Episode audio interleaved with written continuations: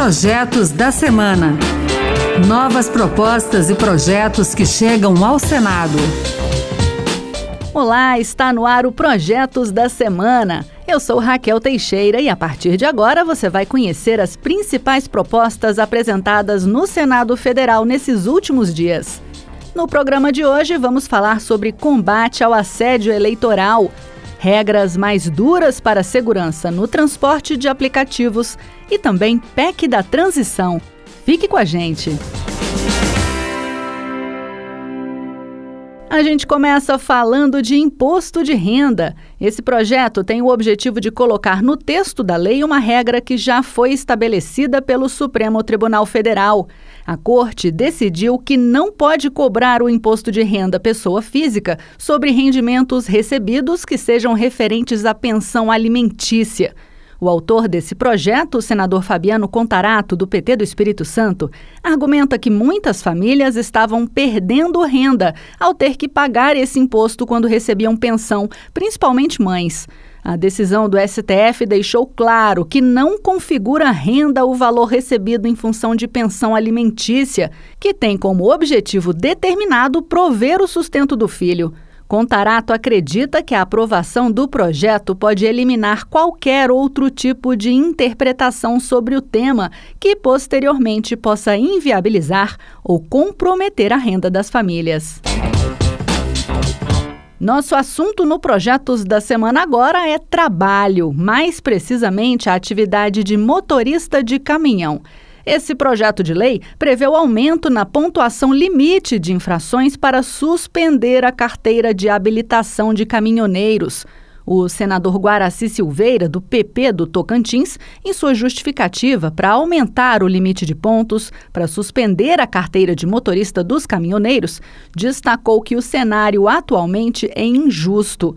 O motorista de caminhão roda em um mês a distância equivalente ao que um carro comum percorre anualmente na cidade, estando muito mais sujeito a sofrer penalidades durante o trajeto.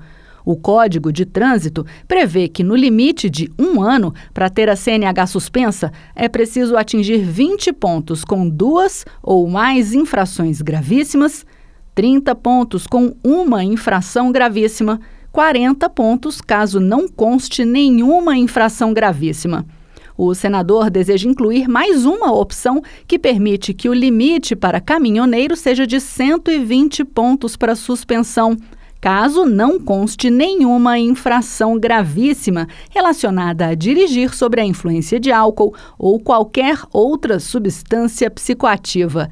Ele relata que o aumento é uma tentativa de deixar mais justa a divisão de pontuação para quem roda mais a trabalho. Então é muito injusta essa regra. É como se o motorista de cidade, os automóveis, cometesse praticamente 200 a 300 pontos para sermos equitativos, equânimes. Então nada mais justo do que estender ao motorista, ao caminhoneiro, que ele tenha maior pontuação, só, somente assim possa ter a sua carteira caçada. Guaraci também pretende alterar para 40 pontos o número de pontos máximo nos casos de condutor que exerce atividade remunerada sem ser caminhoneiro.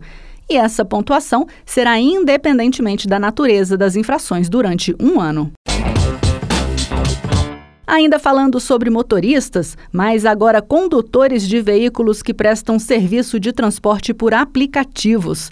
Hoje, no país, já são quase um milhão de motoristas cadastrados que trabalham nessa atividade. Mas uma realidade bem presente é o número de reclamações e denúncias por parte de consumidores em relação à falta de segurança em alguns casos. As plataformas como Uber e 99 fazem uma triagem dos motoristas, mas nem sempre isso é suficiente para coibir condutas inadequadas.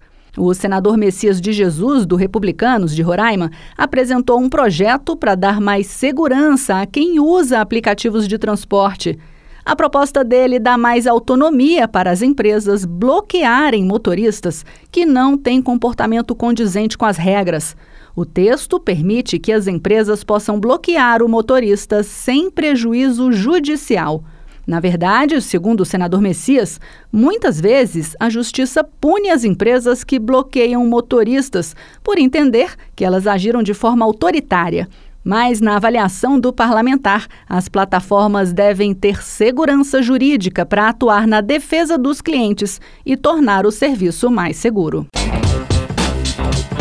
E já que estamos falando de trabalho, tem outro projeto que foi tema de dois projetos nessa semana aqui no Senado assédio eleitoral.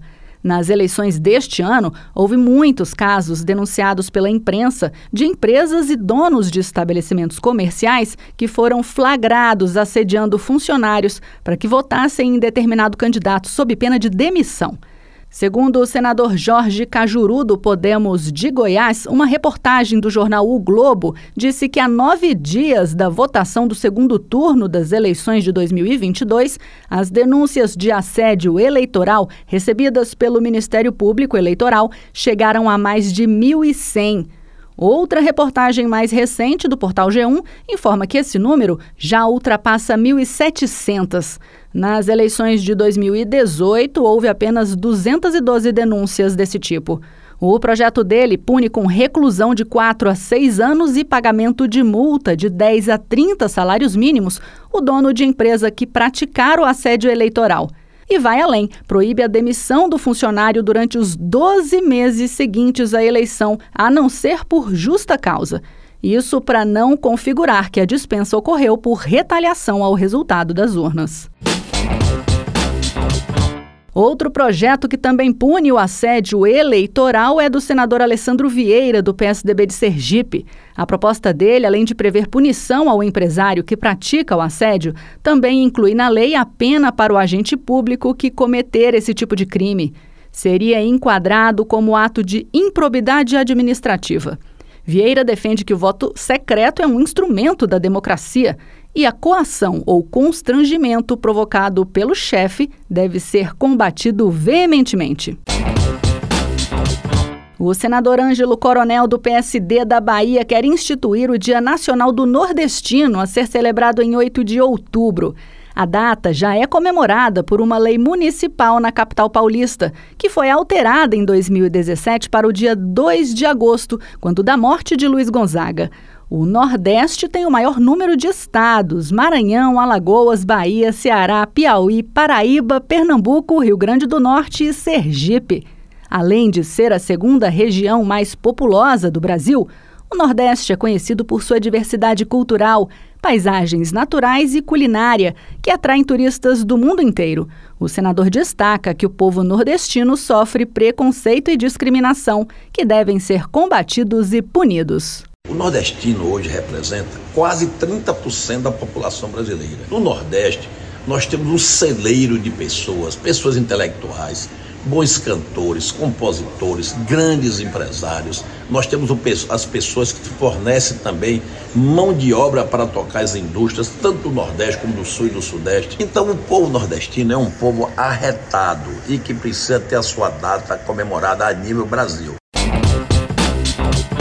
Por fim, a gente vai falar da PEC da transição. Ela é uma alternativa que está sendo discutida por integrantes do governo eleito e por representantes do Congresso Nacional para viabilizar o pagamento de despesas que não estão previstas no orçamento de 2023. Entre essas despesas está o aumento no valor do Auxílio Brasil, que deve voltar a ter o nome de Bolsa Família de R$ 400 para 600 reais. Com a PEC, despesas como o aumento do auxílio e o possível aumento real do salário mínimo não seriam contabilizadas no teto de gastos. Assim, o governo teria garantia dos recursos sem desrespeitar as regras constitucionais. Segundo Marcelo Castro, caberá à equipe de transição detalhar como será gasto cada centavo negando que a PEC emergencial seja um cheque em branco. Na hora que abre o espaço de 105 bilhões, aí se poderia pensar: ah, mas o governo pode fazer o que quiser com esses 105 bilhões. Nada disso. O governo vai especificar item por item onde é que será gasto cada centavo desses 105 bilhões de reais. Marcelo Castro disse que a proposta será votada primeiramente pelo Senado e depois pela Câmara dos Deputados. Até o fechamento desta edição do Projetos da Semana, a PEC ainda não havia sido apresentada à mesa do Senado. É isso aí. O Projetos da Semana fica por aqui. Você pode participar das leis do país. Acesse o E-Cidadania no site do Senado, leia as propostas e vote. E que tal apresentar uma ideia que pode até virar um projeto de lei? Acompanhe o programa Projetos da Semana na Rádio Senado toda sexta-feira às duas da tarde e sábado, oito da manhã. A gente também está na internet, é só entrar no site da Rádio Senado e baixar o áudio para escutar quando quiser. Se preferir, o podcast também está nas principais plataformas. Eu sou Raquel Teixeira, muito obrigada pela sua companhia e até o próximo Projetos da Semana. Projetos da Semana. Novas propostas e projetos que chegam ao Senado.